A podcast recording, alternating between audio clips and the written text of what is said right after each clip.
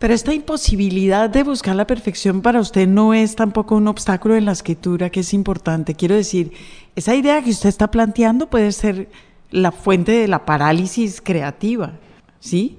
No puedo, ya. Claro, yo muchas veces me encuentro en esa situación, lo cual me tengo que literalmente decirme a mí como que si yo fuera otra persona diferente, vas a escribir y no lo vas a pensar si es bueno o malo, si es lo que quieres o no, solamente tienes que escribir y después mañana lo miramos. Hay muchas veces que me tengo, tengo que decirme eso por esa razón. Si no, yo puedo gastar un día escribiendo 10 palabras.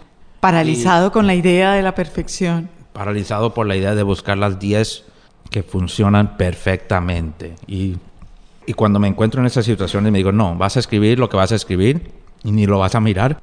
Y el próximo día vamos a mirarlo a ver. Los libros. Señal Radio Colombia hay por lo menos dos formas de mostrar una erudición irritante. Un personaje inolvidable. A mí se me volvió ya personaje inolvidable, Margarita, a pesar de que la conocí hace un mes o mes y medio. Bueno, yo menos porque la conocí por culpa suya, así que peor, voy yo. Óigame, realmente quedé fascinado en, en, un momento donde hay una eclosión importante de novela gráfica y donde la, hay que separar la paja del trigo, indudablemente. Me encuentro con un libro llamado Fun Home, eso traduce algo así como Casa de la Diversión, y de hecho en la traducción en español lo dejan con ese mismo título, de una escritora y dibujante. ¿Es de sexto piso, Jaime Andrés? Es de Penguin Random House. Ah, ok. Sí, es de la purita multinacional. Y se llama Fun Home, como le digo, y la autora se llama Alison Bechdel, norteamericana proveniente de una población muy tradicional en uno de estos estados del sur, pero con una mentalidad absolutamente abierta de, de neoyorquina que después, por supuesto, se va a ver muy, muy bien reflejada en esta, en esta maravilla de la, de, la novela gráfica que... Pues fíjese que, eso que usted dice, esa mente maravillosa de Alison Bechdel es eh, compartido por usted y otros porque una de las cosas maravillosas que, queríamos contarle a nuestros oyentes es que le acaban de dar una beca MacArthur. Esa es la beca que yo quiero cuando sea grande. Hágame el favor. Pero más allá de eso, Margarita, me sorprendió saber, y eso sí me lo contó usted, que esta novela de la cual estoy hablando es una verdadera pieza gráfica maravillosa en todo sentido, tanto en el trazo como en el argumento ahora tiene disque musical en Broadway. Un musical en Broadway.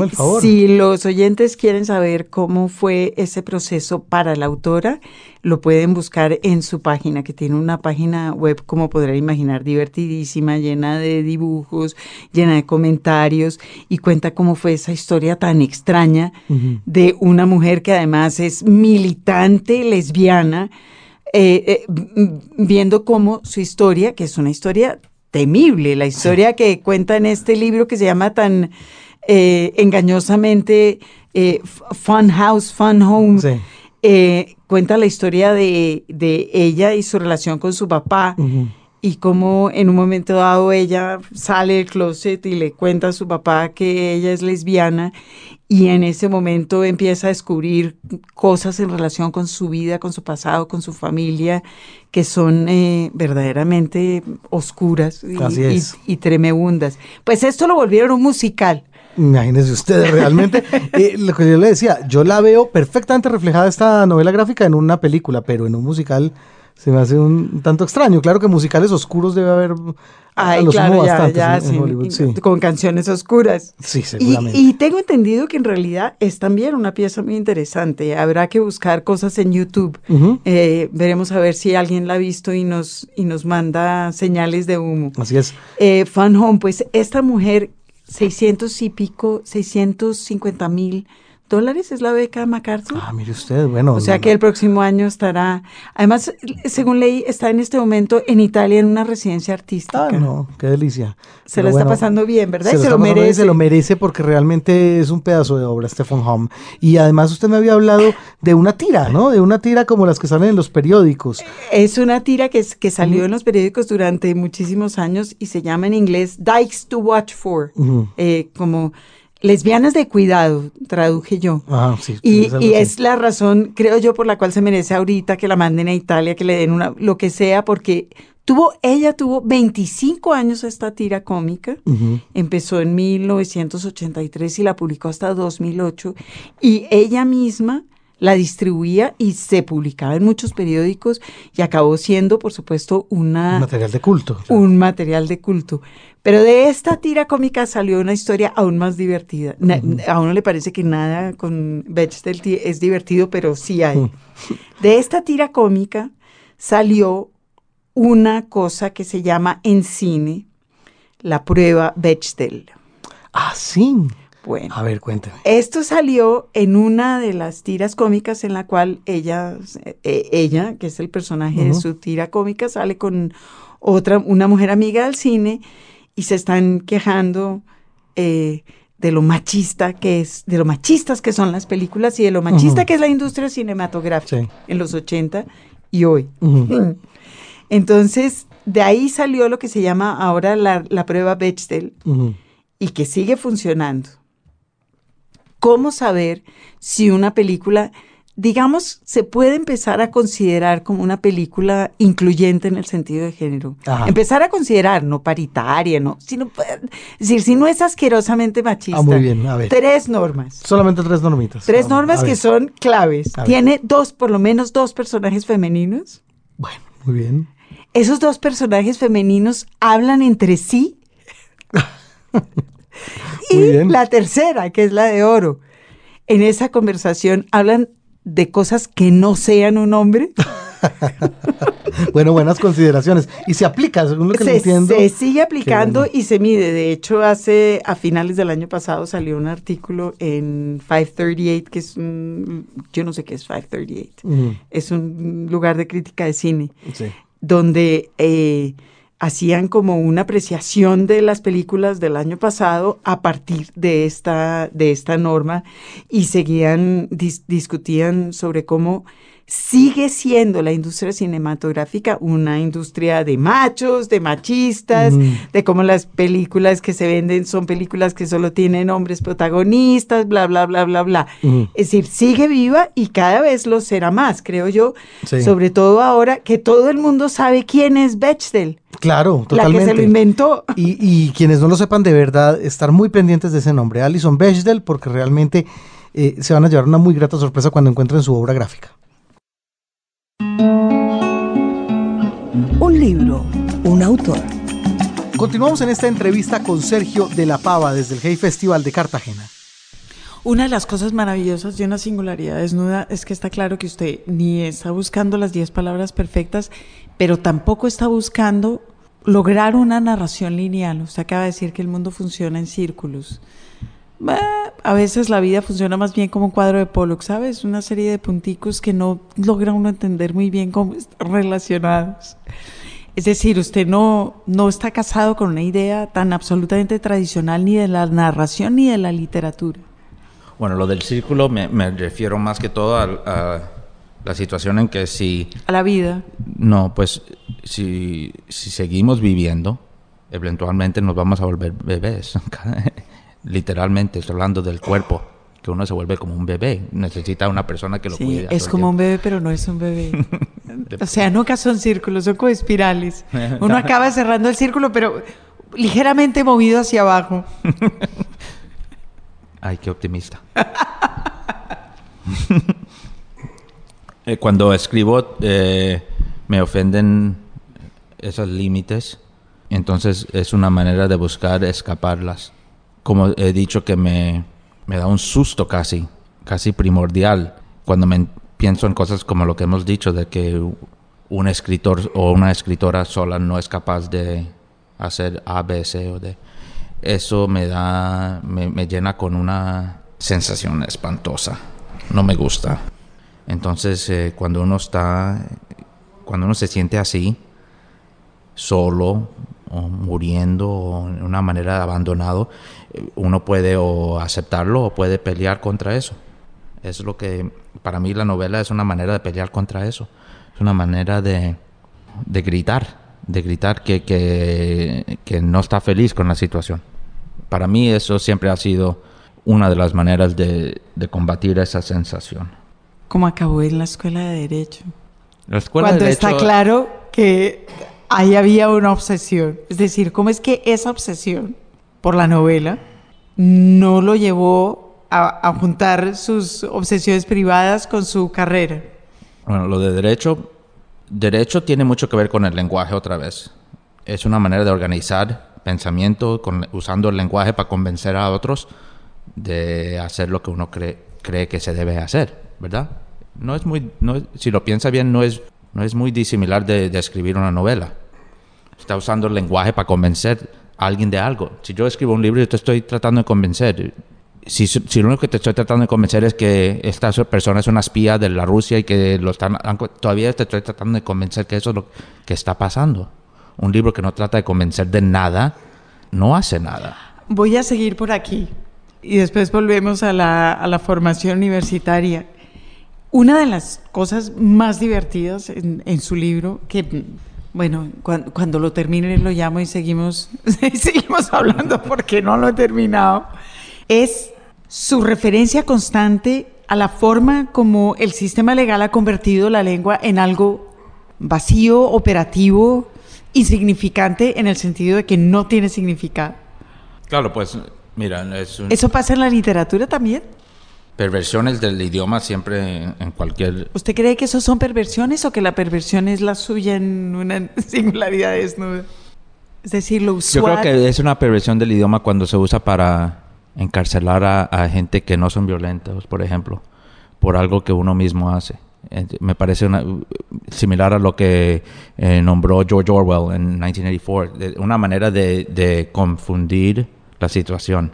Eh, yo eh, meto ejemplos de eso en el libro, lógicamente. ¿La novela misma es una perversión del idioma o, no?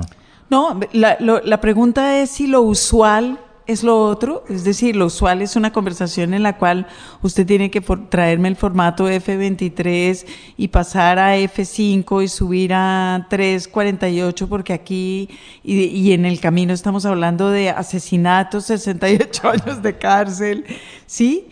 O si lo, lo usual o lo, lo que queremos es una lengua que siempre signifique cosas y la perversión sea esto, donde las fórmulas, las abreviaciones, sirven para encubrir lo que las palabras deberían estar diciendo.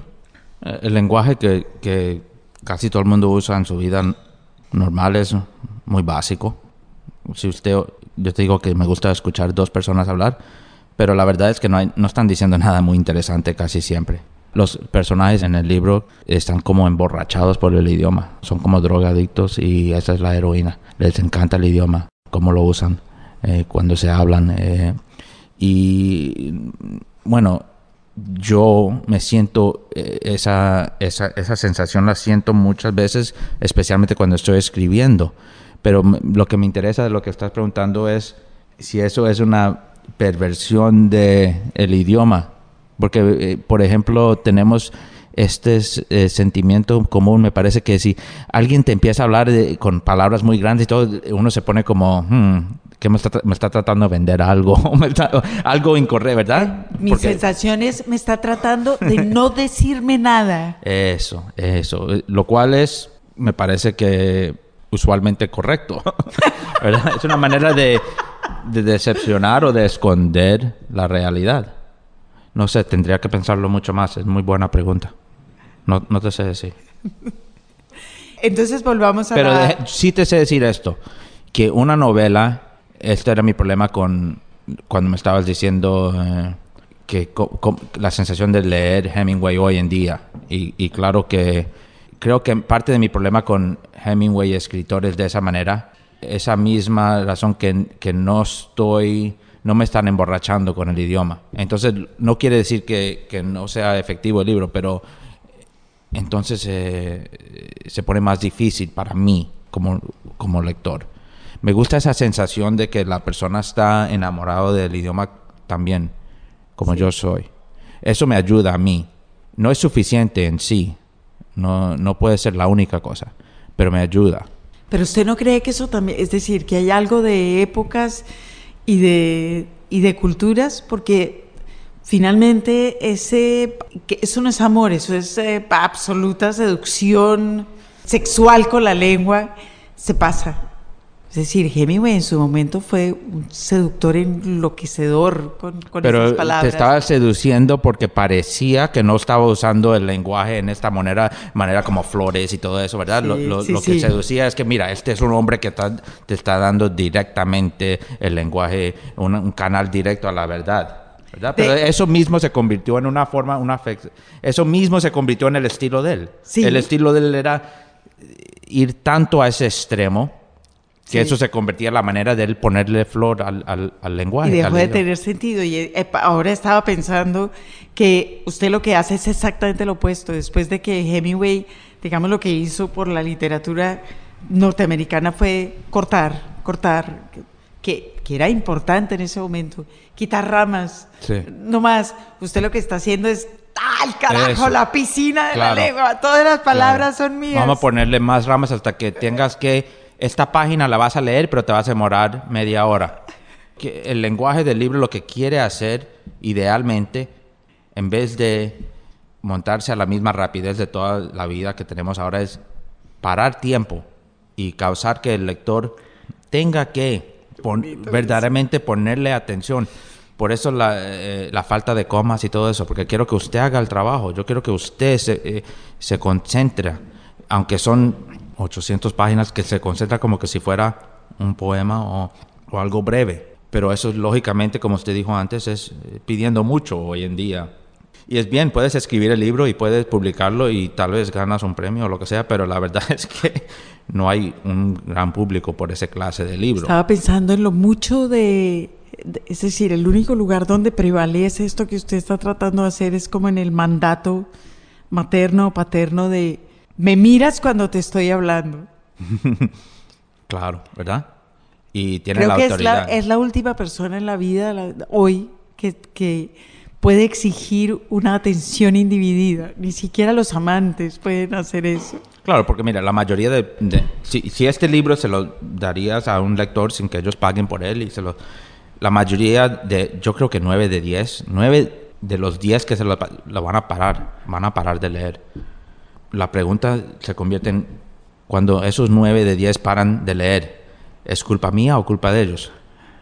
Yo no sé. Yo diría culpa Usted de ya ellos. hizo su trabajo. Exactamente. Alguien está culpable. Porque supuestamente el libro está supuesto a haber leído desde O a lo mejor no acabe la- el tema de la culpa aquí, porque otra vez volvemos, si es un ejercicio en la seducción, pues hay unas que funcionan y otras que no. Claro, tal vez seducción. Por- pues puede ser, puede ser eso también. Que, que no es culpa de ninguno, sino que no hay química. sino que no hay química. ¿Verdad? Eso. Pero si no hay química con nadie, entonces no estaríamos hablando ahora. Y si fuera química con todo el mundo, Tampoco tampoco estaríamos, hablando, hablando ahora. yo estaría en mi isla que compré Sí, sí. y sería el rey de esa isla. Sí. Entonces, eh, lo que hay química con un porcentaje mínimo de personas Sí. y es suficiente a veces. Y es suficiente para lo que yo busco. Real, en realidad tendría que ser suficiente siempre cuando se trata de lectores. Uno solo quiere que lo lean los lectores que lo quieren leer. Claro. Sue- Suena redundante, pero es así. Llega a la escuela. No es, no es un... No es como que yo me estoy sentando aquí y no sé qué es lo que le gusta a los lectores. Pues evi- leer usted- el- evidentemente usted es un lector. Usted, Yo puedo leer el periódico como cualquier otro, puedo leer el bestseller list y puedo ver qué es lo que más que todo le gusta a la gente leer. Y, y casi siempre uno entiende que lo más fácil, lo más, lo más eh, entretenimiento sin un aspecto intelectual es lo que atrae. Entonces, me parece a mí, nunca lo he intentado, no puedo decir con definitividad, pero me parece a mí que si mi meta era buscar el público más grande posible, que por lo menos podría atraer un público más grande que el que tengo ahora. No sé qué le atraía a uno como la gente que vende muchos libros, pero se- sobre definitivamente... todo tratándose de un hombre que viene de, lo, de la vida legal, de donde han salido tantísimos escritores. libros estúpidos que, que- que- exactamente hay muchos eh, libros escritos por abogados que son sumamente idióticos Eh, eh, escritos eh, parece como si fueran escritos por micos o gente que ni saben leer pero son populares. Y lo que hacen más que todo es enforzar y dar fuerza a, ideas que ya el público tiene sobre el sistema legal. Si usted hace eso, nunca vas a perder. Si usted le dice a... Aunque quién sabe, yo también tengo la idea de que ese consuelo de que uno sí podría escribir un bestseller es falso. No, uno no, puede escribir un bestseller, yo no, dije que, yo no podría escribirlo porque me vomitaría. No podría, claro. Pero lo que digo es que sí podría escribir un libro que tenga más que lo que tengo, más eh, más que atrayera más lectores. Más lectores. no, no, digo que, que, podría escribir un bestseller, solamente que podría hacer las, las, los cambios que hacen un libro más atrayente. Bueno, hay una segunda novela. Terminó una singularidad desnuda, se pasó un tiempo diciendo, ah, esto no tuvo una, una carrera y una vida muy extraña eh, y aquí estamos. No es rey de una isla. bueno, pero aquí, está, pero, aquí, estamos. Y se sentó a escribir otra novela. ¿Cuándo? La publiqué en 2011. Entonces cuando Chicago nos, eh, nos contactó, ya teníamos dos libros escritos y ellos ofrecieron a, republicar los dos. Pero lógicamente primero hicimos la primera y después la segunda. El libro yo lo publiqué en 2011, eh, Chicago lo publicó en 2013, digamos. Ok. Ok. Es un, para mi pensamiento, un libro más difícil que, el primero. En la manera que es muy breve y era un intento de reorganizar mi manera de, pensar verdaderamente. Y es un libro extraño. Más, diga. más extraño. Yo creo que sí. Yo creo que sí. Pero ¿cuándo empezó a escribirlo? Es que estoy pensando en qué momento porque entiendo como el impulso creativo con la singularidad desnuda. Eso creo que lo entiendo ya. Pero usted termina ese libro, no pasa nada, eh, y sin embargo dice, igual que carajo, sigo teniendo el impulso de crear y no me importa. Sí, lo, lo, raro es que durante esos años, cuando había escrito una singularidad desnuda y no se había eh, publicado, no podía escribir bien como quería. Esos años sí fueron como perdidos. Eh, cuando ya autopubliqué en 2008. Porque tiene la cabeza llena de frustración. Eh, tal vez, tal vez, ¿verdad? Eh, entonces ya en 2008, cuando ya autopubliqué Singularidad, sí me dio la, la, habilidad de, sentarme y, terminar el segundo libro. Entonces empecé ese como en 2008. Eso dirían en Colombia salir de ese chicharrón. Y, y salí como... entonces sí, no creo que es coincidencia. Empezó a escribir persona, ey, persona, ey. Ok, en ese momento, muy a sabiendas de que se iba a embarcar en una aventura aún peor que la de la singularidad desnuda. Sí, mi reacción, como soy una persona difícil, mi reacción a ver que no, nada estaba pasando con el primer libro porque era muy difícil, era escribir un libro más difícil. Para que veas lo que es. Para que vea. La, tortura que es mi vida. Este libro eh, se publicó en Chicago y ahora lo va a hacer, no sé si en habla hispana o en Colombia, random. Eh, lo están haciendo. Eh, creo que en abril. En abril sale por Penguin Random House. Okay. Este otro, una singularidad desnuda, en español también fue casi, tuvo un camino más azaroso casi que en inglés. Y acabó siendo publicado, me parece que muy adecuadamente publicado, no solo por la afinidad, sino por muchas otras cosas, por una editorial chiquitita en España. En España, sí. Eh, Pálido Fuego, que es el título de un, libro por Nabokov. Eh, no, coincidencia, pero es un libro que me encanta. Y... no hay coincidencia. Ah, verdad, tal vez. Coincidencia porque verdaderamente yo no tenía eh, el derecho de decidir quién iba a publicar el libro en español. Chicago se, entregaba de eso. Ok. Em, ellos hicieron la, ellos hicieron la vuelta. ¿Usted no opinó? Es correctamente. No, no me acuerdo si opiné o no, pero si opiné o no, la, la verdad es que José Luis Amores, que es el decir, él es Pale Fire. Sí, porque es una editorial chiquitita. Correcto. Eh, es una persona muy seria, una persona muy inteligente y muy... Y bueno, rápidamente me enteré que estaba en manos capaz. Y pues lógicamente el único idioma que yo manejo del inglés es el español. Yo no, yo no puedo tener opinión sobre una traducción en francés o una traducción en italiano, alemán, todos estos idiomas que van a ser traducidos eventualmente y yo no voy a tener ninguna opinión de eso. Pero la tiene sobre el español. ¿Cómo se siente leyéndose en español? Un poquito raro, porque son mis palabras, pero también no son mis palabras. Ah. Eh, Mira, la traducción siempre es una aproximación. Sí. Pero Ok. es que usted tiene, usted es hispanoparlante. Es, ti- tiene que ser muy raro. Su español en su cabeza suena diferente. No sé si es la pereza o qué, pero yo, yo estoy muy eh, metido en la traducción de mi segundo libro, ¿ok? En español.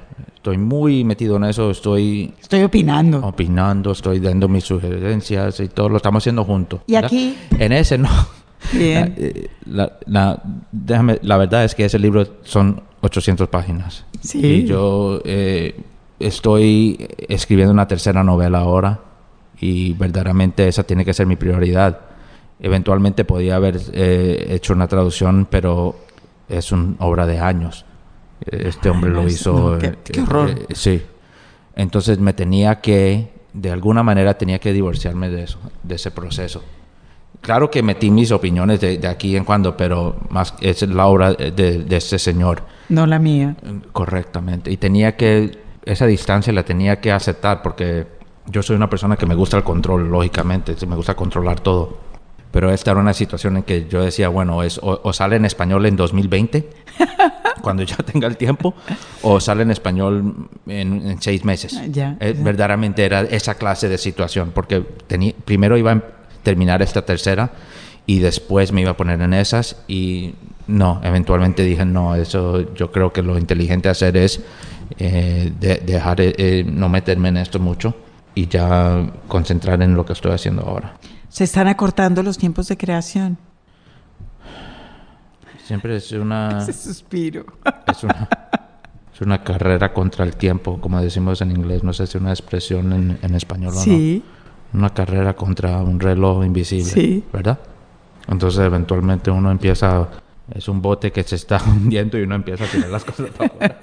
Y una de las primeras cosas que tiene para afuera es traduzca usted mismo una novela de 800 páginas a español. No, está bien. Esa es la Eso- primera cosa. Eso hay que sacarlo. Eso, Eso- que- eso está pesando mucho. va. Ese bote va a bajar Sí. muy rápido. Persona es diferente. 200 páginas, bueno, vamos. Claro, pero lo último que puede botar del bote volviendo al viejo del mar es el pescado. Los libros.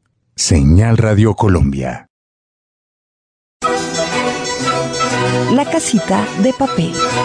Preciosa, por decirlo menos, y siempre es el primer adjetivo que nos sale cada vez que abrimos esta sección llamada La casita de papel, esta edición de un clásico de la literatura infantil, Caperucita Roja, pero con la novedad, Margarita, que aparecen tres versiones de Caperucita Roja, Perrault, los hermanos Grimm, Ludwig Tick, yo no sabía que Tickle hubiera que más... es, que es, además es una pieza de teatro lo de Tickle. Ah. Es una, sí, pues es una pieza de teatro. Mire usted qué interesante. Ah, sí, sí, sí, tal cual.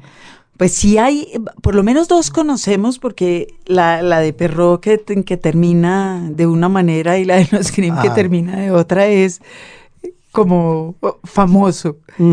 Eh, y, y debe haber 6 mil millones de versiones. Ah, mire, Ahora-. La de perro se acaba en la parte triste del asunto. La de perro se acaba cuando a Caperucita la come el lobo.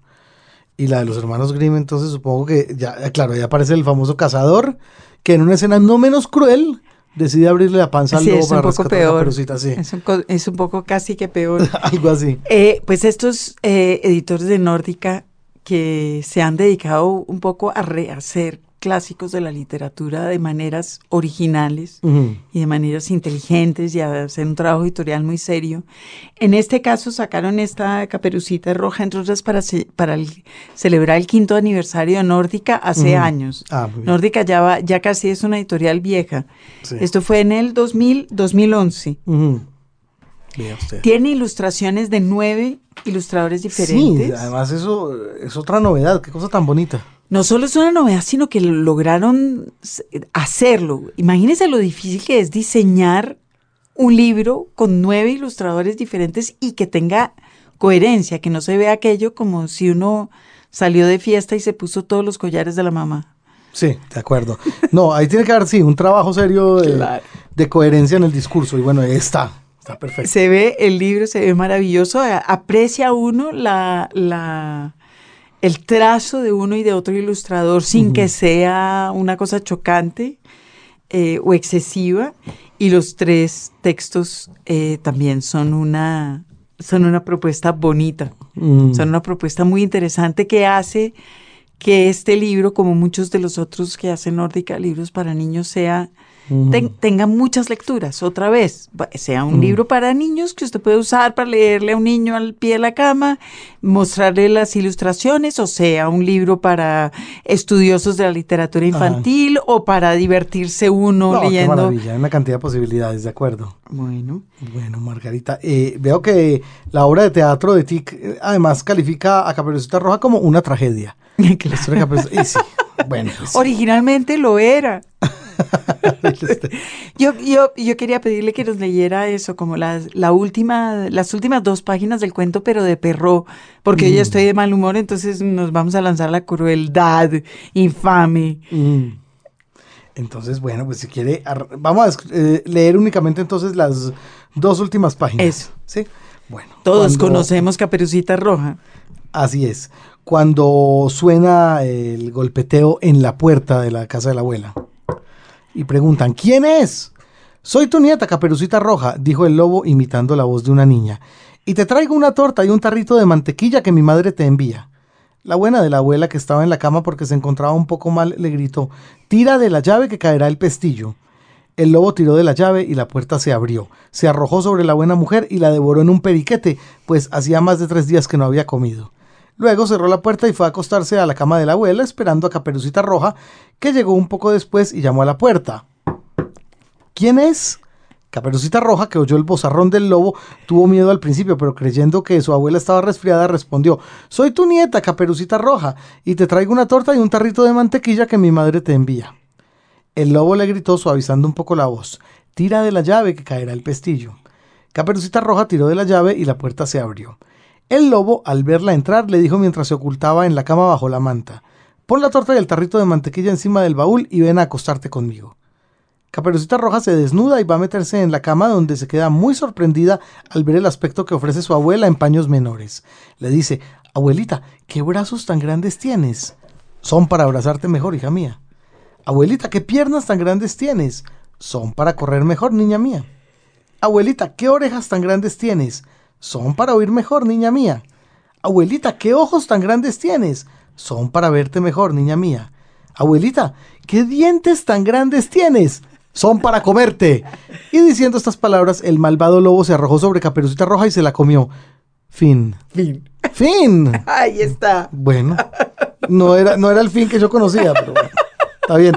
Muy A bonito. ti ya le tocó la versión más políticamente correcta, pero es que claro, en la vida real, si a una caperucita se la come el lobo, se la come. Hacer.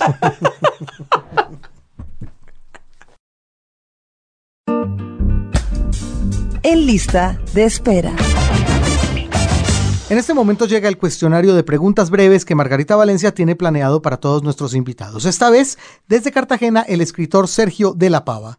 Sergio, ¿le gusta leer? Me gustaba más antes, como dijimos. Pero sí, pues no, no es de gustar o no gustar, es, es una manera de...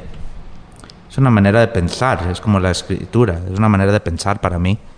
Y pues no puedo ir mucho tiempo sin hacerlo. Y mucho tiempo puede ser un día. Un día sin leer es un día feo. ¿A qué horas lee? ¿Tiene una hora especial en que usted dice esta hora es yo- sagrada y no... Yo soy un abogado en Nueva York, en las cortes criminales, lo cual quiere decir más que todo, esperando. Sentado en una corte esperando. Nada eh, pasando, na- nada para pasar el tiempo. Entonces es un, un lugar ideal para leer. Entonces leo todo el día. ¿Y es capaz de, de- de genuinamente sentarse y leer o usa cascos, por ejemplo, para aislarse No, pues tengo que estar más o menos pendiente cuando llamen el nombre de mi caso. Entonces estoy leyendo, pero a- eh, no me estoy cometiendo 100%, porque de- eh, a cualquier momento pueden decir Ya, la Charlie. Charlie Kell y yo me tengo que parar y hacer el caso. Pero pues cada, casi cada día llaman y llaman y yo estoy leyendo y alguien, si hay un compañero, ojalá, o compañera, me dicen, bueno, Sergio, eh, ¿es- ¿ese no es tu caso? Se me acaba de ocurrir que Usted está constantemente en la corte creando historias. Es verdad. Historias. Las está creando en la cabeza mientras se está leyendo. Es una historia que tiene que contarle a alguien.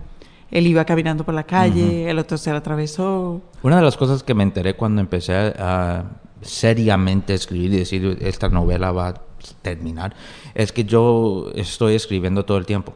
Ah, no importa dónde estoy, qué estoy haciendo, es mi manera de, experienciar el mundo y siempre estoy escribiendo en mi cabeza. La diferencia es o lo voy, a poner en un papel o no. Esa es mi pregunta. ¿Está escribiendo en la cabeza o está escribiendo... No, siempre está fabulando en la cabeza. ¿En relación con lo que va a decir ahora en el juzgado o, en o siempre está narrando el mundo que lo rodea? Yo sí creo que siempre estoy eh, narrando posibilidades. ¿Te imaginas si esta persona o muchas veces me trato, eh, pienso cómo sería la vida como esa persona. Y es una actividad que, he hecho siempre toda mi vida y es verdaderamente al fondo, eh, al fondo es una manera de escribir. Claro, es, la misma, es la por lo menos es el comienzo. Sí, claro. Sin disciplina, sin reglas, sin preocuparse si es bueno o no, es lo que yo hago. Eh, eventualmente, un libro de esa actividad no sería no, no, trabajaría como una novela, pero eventualmente lo tengo que, eh, digamos, ponerle el brillo. Pero es lo mismo que estoy haciendo. Bueno, este cuestionario corto se acaba de ir por la borda porque yo no puedo dejar pasar la oportunidad de preguntarle. Usted acaba de decir, escribo sin disciplina y sin reglas. Cuando se sentó a escribir una novela, ¿usted sabía cómo escribir una novela? ¿Intuía que creía saber escribir una novela porque había leído suficiente? Fue a un how to en eh, internet y dijo, eh, así se escribe una novela. No, qué cosa más fea. Cuando yo veo eso, no te, eh, qué, triste, qué cosa más fea. Venga, dame dinero, te voy a enseñar cómo escribir una novela. ¿Cómo escribir una novela? O fui a una escuela. lo, lo, bello de la novela es que no, no hay manera de escribirla verdaderamente. Una novela puede encompasar y puede eh, eh, ser lo que uno dice que es. Ahora, como te dije antes, y nadie está de acuerdo contigo que es algo atrayente, entonces nunca va a salir pases. Pero, eh, pero yo sé de qué estás hablando porque cuando empecé la sensación era, pero esto no es una novela, ¿qué es? Esto no es como las novelas que yo leí cuando yo estaba en bachillerato, ¿verdad? Esto no es lo que hablamos cuando hablamos de la novela. Esto no es Flaubert. Y al primer, eso, eh, perfecto ejemplo, ¿verdad? Eh, y, al primer, y eso le da a uno miedo como un artista. Quiere decir que no lo estoy haciendo correcto y se tiene que, y cuando uno tiene 25 años o 20, uno no está pensando que uno mismo puede crear las nuevas reglas. Sí, que la, novela es lo que a mí se me dé la gana. Eso, y uno tiene que encontrar una manera de decir, la novela es, esta novela es lo que yo diga que es. Y si a nadie más le gusta, bueno, así es la vida. Pero esta no, yo soy el que determina qué es esta novela, no, no importa qué es la novela. Sí. Pero entre Flaubert y usted ¿Qué lecturas le permitieron decir, bueno, yo también puedo? ¿Hubo alguna lectura que usted dijo, si esta persona hizo eso, ¿por qué yo no voy a hacer bueno, otra? Hablemos del libro eh, Moby Dick por Herman Melville, ¿verdad? Sí. Cuando, si yo te digo, si yo le digo a una estudiante que, no está muy interesada en la literatura o ser escritor, eh, la novela, lo más probable es que van a decir algo como dijimos antes, Pride and Prejudice o algo... Eh, Mm, estoy pensando en un buen ejemplo, hasta, you know, Charles Dickens, o digamos... Eh, algo más tradicional. Eh, sí, la novela del Por cualquier razón, no sé por qué eso se ha, se ha convertido en el ejemplar de la novela tradicional. Eh, Dickens, que es genial, que era el menos tradicional de los, de los novelistas. Y gente que, pero cuando uno lee Melville y Moby Dick, inmediatamente uno se, se entera wow, esto es muy diferente que Pride and Prejudice. No es eh, lo que uno, ¿verdad? Es, es, raro. Claro. Eh, hay una, eh, algo raro de ese libro desde el principio. Él de repente gasta un capítulo hablando de, del color blanco, de, de la manera que uno corta una, una ballena, ¿verdad? Sí. de hecho, todo lo que escribió Melville es raro. rarísimo. Confidence Man, rarísimo. entonces, yo creo que esa fue la, la primera vez que yo dije, hmm. lo más importante de la novela es que tienes libertad. Si te parece escribir un capítulo sobre el color blanco, el color blanco, se puede hacer. Hágalo. él lo hizo y aquí han pasado 150 años y todavía estamos hablando de lo que él hizo. O sea que fue Melville. Ah, bien. Eso es lo que yo diría que fue Melville, por- que, que me dijo como un niño de 25 años que tenía miedo que lo que estaba haciendo era no tenía nada que ver con lo que estaba que que no, que no es así. Y, y en muchas maneras alguien como Melville estaba creando la novela americana. Sí. Él no tenía los eh, se los antecedentes. De, además, de ninguna manera los tenía. No, ¿verdad? Estas son, estas son los, los escritores y escritoras. Soy un gran admirador de Virginia Woolf. Escritor y escritoras que, que en muchas maneras eh, sabían que ellos podían crear su realidad. Sí. Es muy importante. Y sobre todo que a nadie le iba a importar. Correcto. Entonces, en esta manera eh, me, me parece muy perfecto que yo autopubliqué. Eso Sí. sí, no me... Es que tiene perfecto Es- es, sentido. eh, Es, lo claro. que es más Bueno, bonito de la en historia. una manera de pensarlo era, bueno, usted hizo algo que te interesa solamente a usted y ahora autopublica. Ah, há- Hágalo. Y nadie más le interesa. Sí. Y bueno, y eh, uno tiene que pagar el precio. Si usted quiere ese carro lindo, Eso tiene se que llama pagar el put your money where your mouth Yeah. is. Pero también lo tiene que pagar si no Sí, quiere. Si eso. eh, muchos lectores, entonces hay unas reglas que tienes que seguir. Si no las sigues, no puedes después quejarte que no tienes lectores. Bueno, eso ya es. Si lo importante para ustedes es lectores, entonces... Pero nunca eso era lo importante para mí. Bueno, lee en pantalla, lee en papel, le da lo mismo. Papel, pan- eh, se me está yendo, eh, la- eh, se me están dañando los ojos, yo creo. No, no en ninguna manera dramática que necesito doctor, solo porque se necesitan gafas de leer y no me gusta. Eso tampoco se eso tampoco se quita nunca. No. Y se va poniendo peor, le voy, Aunque- le voy contando. Aunque tengo una amiga que dijo que compró unos lentes de contacto que aparentemente determinan lo que estás tratando de ver y te ayudan, pero bueno, no sé. Entonces, eh, pues leo más que todo papel, pero de vez en cuando pantalla. y Moby Dick en la edición de Penguin, que es una letra, son cinco puntos. Peque- sí, es como ver nada, es como... ¿Y su género favorito sigue siendo la novela? ¿Es lo que lee Sí, mientras es, no, no, es, lo, es- es lo único. Eso y la poesía de vez en cuando, pero más que todo la novela, por esa misma razón que ¿Por te- qué poesía y por qué de vez en cuando? Poesía por, por la atención a cada sílabo, la atención a cada palabra, ¿verdad? Que ya te he dicho que es muy importante para mí. ¿Y quién? ¿Qué poetas le gusta leer? A mí, a mí más que todo me gusta Emily Dickinson. Es mi favorita. Um, yo eh, noté el otro día que de casi todos mis artistas favoritos, no, no sé por qué son mujeres. Y pues tendrá que un día Pero yo investigar no he qué. logrado dilucidar si su constante referencia a Jane Austen es admirativa o no. Es admirativa. a mí me- Ok, eh, po- porque lo, lo- cada vez que lo, lo oigo mentar, o- Sí. Orgullo y Prejuicio, pienso, pero parece que sí le gusta mucho, pero parece que considera me- que Jane Austen es muy conservadora. no, a mí me encanta la novela Pride and Prejudice. Yo, eso- yo creo que leo esa novela cada año. Ah, qué bien. Es un placer inmenso para mí. Um, la adoro- verdaderamente. eh, ¿Por la le razón, gusta que la, la tanto razón leer? que la nombro tanto es porque me parece una concepción de la novela radicalmente diferente que la de Ellison o de la de otros que hemos hablado. Sí. Y, y lo que me está lo que me está motivando hoy en día es una manera de, de, de mezclar estas dos radicalmente diferentes concepciones de la novela en una novela. Entonces, por eso, por eso es que estoy mencionando a, a- a estas dos personajes, tanta, estos dos escritores, tanto es por esa razón.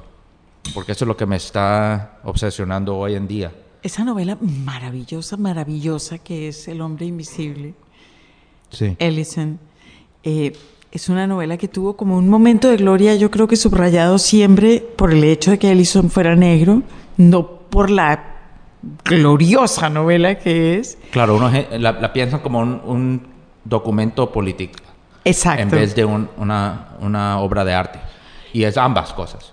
Por supuesto, por supuesto, pero está de pronto padeciendo ahora con su generación una relectura. Cada, cada oportunidad que yo tengo a mencionarla, la menciono. Me pregunta qué está leyendo y digo eso. bien, es que yo no me es- estaba preguntando si alguien, si alguien en español la ha publicado recientemente o si, o si fue publicada en español alguna vez. También que es, no lo es sé. una- es- desafortunadamente tal vez es una de esas novelas que, que se siente como que sí es del tiempo Sí. que fue escrita, ¿verdad? Sí. No, no es la verdad, pero esa es la... la Sí, que está da- anclada ya. que bueno, ya eso, si quieres saber cómo era vivir en los Estados Unidos en 1950, y, Tan. eh, este es el libro. Y, y muchas veces lo que pasa con libros de esa clase es que se les olvidan que también es una novela que muy poderosa, Sí. no importa eh, la situación en que se lea, pero bueno. ¿Jane Austen era su novelista favorita durante la adolescencia o quién? No lo veo de adolescente leyendo Orgullo y Prejuicio. Lo leí tal vez tendría o- 18 años, 17 años, y me enamoré Locamente. De, totalmente. Pero también me enamoré de James Joyce a la misma vez, de Faulkner. ¿Regala libros? Dice, ay, voy a ir esta noche a la casa de la tía Rosario, le voy a llevar un libro de regalo. ¿O de cumpleaños? ¿Regala libros en general? Yo regalo muchos libros, pero no, no es lo que estoy tratando de hacer. Eh, gente la, la sacan de mí. Tengo como dos mil libros en mi casa.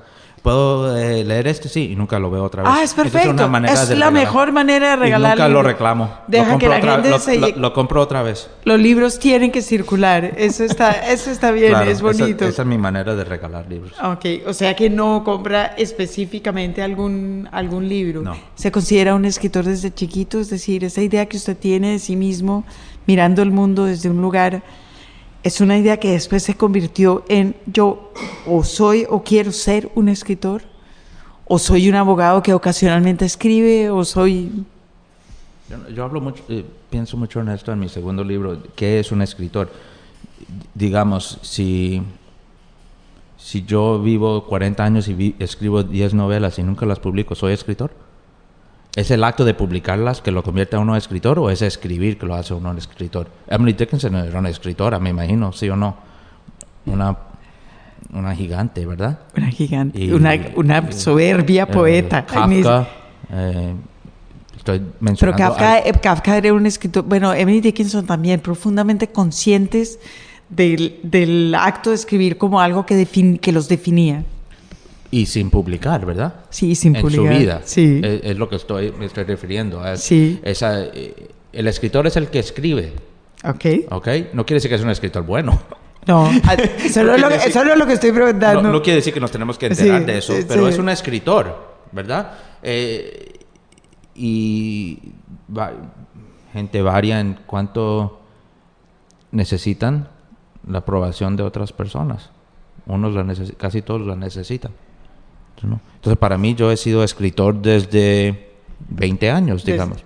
Desde que tenía 20 años. Y se piensa a sí mismo así. ¿sí? Escribe en computador, escribe a mano. lo que sea, más que todo, a mano, porque acuérdate que muchas veces estoy donde no puedo estar computadora, estoy en la corte, escribo a mano, más tarde lo pongo en la computadora, estoy en un tren, escribo a mano. A mí me gusta escribir a mano si puedo y después convertirlo a, a un documento de computadora. Y lleva, por ejemplo, libretas y lápiz siempre, Claro, oh, pero sí. por el oficio, por el oficio de escribir. ¿Y tiene fetiches con eso? ¿Le gusta algún tipo de lápiz, algún tipo de papel? No, nada. A mí me ¿Cuál? gusta, mira, yo soy gran amante de bolígrafo negro que, que tenga buena sensación. Eh, o que sea de, de calidad bien alta como Mont Blanc o algo así, me pongo feliz. Me- eso me inspira a escribir. Estoy buscando la excusa de usar el Sí. bolígrafo. Eh, los mejores bolígrafos, y mi hijo hace la misma cosa, los mejores bolígrafos lo, lo- inspiran a uno a escribir porque lo quiere usar. Claro. Así Es fue toda mi vida. Yo encontraba un buen bolígrafo y eso te, te- puede escribir tres novelas. Escribe, eh, a- aparte de que esté todo el tiempo fabulando o todo el tiempo tomando notas, tiene una hora o unas horas de escritura al día, porque No. ya en este momento no. No. ¿Cómo hace entonces? Porque tiene un trabajo de tres tiempos completos, una vida familiar, No- nunca he podido tener un, un horario. un horario bien fijo por, por esa razón que acabaste de mencionar. ¿va? Siempre ha sido, uy, mira, eh, tengo este día y, y nadie está en la casa, yo estoy solo, vamos a escribir. O mira, estoy en el tren, o mira, eh, eh, estoy en la corte y se me ocurrió esta idea, quiero ver dónde, dónde me lleva. Pero nunca he podido tener eh, un horario fijo por esa razón. Y no sé si es bueno o malo. Más probable, eh, yo no estoy buscando hacer grandes cambios en la manera que escribo ahora. Es, es como es y le funciona. Exactamente, es como un jugador de béisbol y le está pegando bueno a la pelota, no está buscando manera de cambiar, va a seguir haciendo lo que ha hecho. Y en ese momento, claro que por supuesto no lo, de la música con la escritura, ya yo ya tengo demasiado ruido en la corte, lo, estoy viendo en un banco muy incómodo, la música ni hablar. A mí me gusta, mira, cuando yo, me siento a escribir y estoy en la casa o estoy me encanta poner la música. ¿Qué? Eh, ¿Qué oye? Cuando estaba escribiendo la segunda novela estaba obsesionado con Glenn Gould y con los Goldberg Variations y eso se encontró ser gran parte del libro. Eh, me gusta más, a mí me encanta oír piano. Oír piano solo. Okay. Es algo que toda mi vida me ha fascinado. Pero también me gusta música rock, you know, Radiohead y cosas así. ¿Y los, lo puede oír mientras está escribiendo? ¿Y no, le, no le molesta, no, interfiere? No está claro que... Porque a un momento de repente eh, reconozco que no he oído la música en media hora. Ha estado al mismo volumen ha estado prendida, pero no la he, no la he oído. O que dejó de sonar y usted no se dio cuenta. ¿Ve televisión? Sí. ¿Qué? Desafortunadamente, sí. ¿Algo en particular o ve televisión? Yo soy eh, gran amante de todos deportes, por cualquier... No ¿Ve deportes por televisión? Genial. Todos los días. Sí. Y en los Estados Unidos hay ocho deportes a cada momento. No es como aquí que es el fútbol y... Sí, sí no, pero ya puede ver fútbol, fútbol americano, béisbol. Básquetbol. Básquetbol. Eh, no, olvídate. ¿Le gustan los deportes? Me encanta. ¿Y fue deportista alguna vez? No, pues me gusta siempre, me ha gustado jugar, pero nunca... Pero es, un amor, es otra vez un amor de lejos. Sí. ¿Y sigue con pasión algún equipo? ¿Es frenético en ese sentido? Claro, mi ah, por eh, supuesto. todos los equipos, eh, Brooklyn Nets, Steelers, tú sabes, de cada deporte tengo un equipo. Ok. ¿Y va a, verlos en la vida real o solo los ve por televisión? No, más que todo televisión, pero sí voy de vez en cuando. Ok. ¿Y sigue series, eh, eh mm, comedias, eh, algo en particular? en mi vida me han gustado mucho las sitcoms, que son lo que llamamos media hora de Sí, de comedia, No Friends, pues Friends es horrible, pero esa clase de, de programa. Eh, siempre ha sido, es una manera como, como meterse en una, un baño caliente, va a descansar y, y no pensar. Ok. ¿Y va al cine? Sí, pero más que todo me parecen películas terribles. Eh, mira, para ver una Eso no lo entendí. ¿Quiere, decir que la mayor parte de las películas le parecen horribles o que va a haber películas horribles? Voy a ver películas. Y me parecen horribles. Y cuando se termina la película, estoy bravo. Ah. Pero todavía a la próxima semana viene y voy a estar ahí para ver otra. Ok. Pero esto se podría gastar 40 minutos hablando de por qué son tan malas las películas.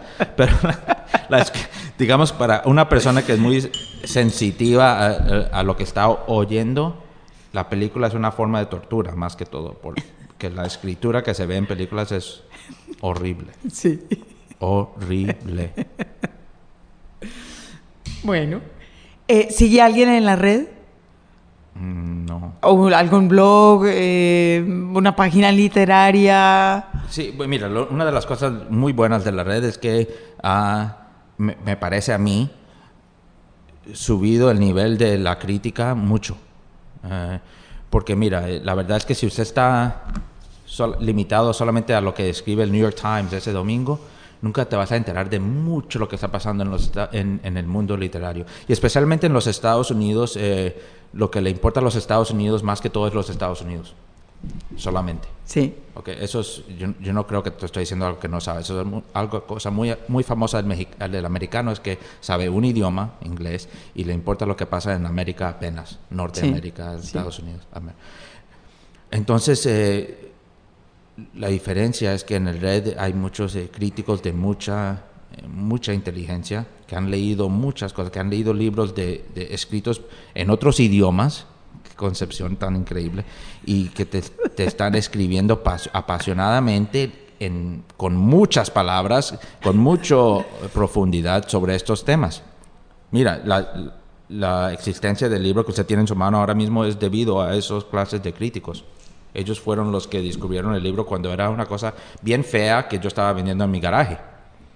Entonces, eh, no solamente por esa razón, pero em, sí, sí, muchas veces eh, ahí es donde me entero de nuevos escritores, escritores eh, que, están haciendo algo nuevo o están intentando por lo menos hacer algo nuevo.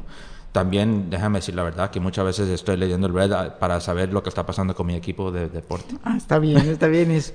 o, y para viendo videos de un gato tocando la guitarra. Ah, que eso es para lo que se inventaron Internet. Eso. los, gatos, los gatos son los reyes del Internet. ¿Qué está leyendo ahora y no puede decir Ellison? ¿Qué estoy leyendo ahora? Ahora mismo estoy leyendo dos cosas. Estoy leyendo Sor Juana Inés. Eh, ah, fue oír a Marcos La respuesta, sí. Y me, me pareció fascinante que, que, por casualidad estaban hablando de eso eh, eh, ustedes dos en un nivel muy alto. Me, me, pareció muy, muy bueno ese evento. asistí ayer en, en, la universidad. estoy leyendo eso. Y estoy leyendo Los Detectives Salvajes eh, la única, el único Bolaño que había tratado... ¿Lo está leyendo en inglés o en español? En español. El único Bolaño que había intentado de leer antes era el Tercer Reich. Y lo dejé, me, aburrí, me aburrió. Lo dejé 100 páginas o algo así. Entonces, como eh, no me estoy aburriendo con esta, ahora que estoy en el... Me, me está gustando mucho, mucho más.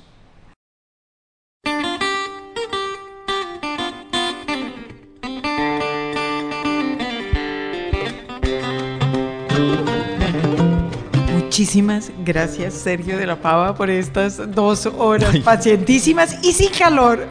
No, el aire acondicionado aquí está muy bueno. Está bien. El resto de Cartagena, pues te uno se siente como un, una mazorca que están haciendo en un horno. Uy, Dios mío. Qué bueno. Gracias. No, a usted. Eh, fascinante hablar contigo. Agradecemos a Sergio de la Pava por muchas razones, por estar con nosotros en los libros, pero también hay que decirlo, particularmente yo como lector se lo agradezco por esa novela tan ambiciosa y tan maravillosa llamada Una singularidad desnuda. Hasta aquí esta entrevista con el autor desde el Hey Festival de Cartagena, donde nos apoyó en lo logístico y técnico Héctor Londoño. Aquí en Bogotá, el querido James González, Margarita Valencia y quien les habla Jaime Andrés Monsalve. Hasta la próxima, Ken. ni the no odu na velprenda to madam you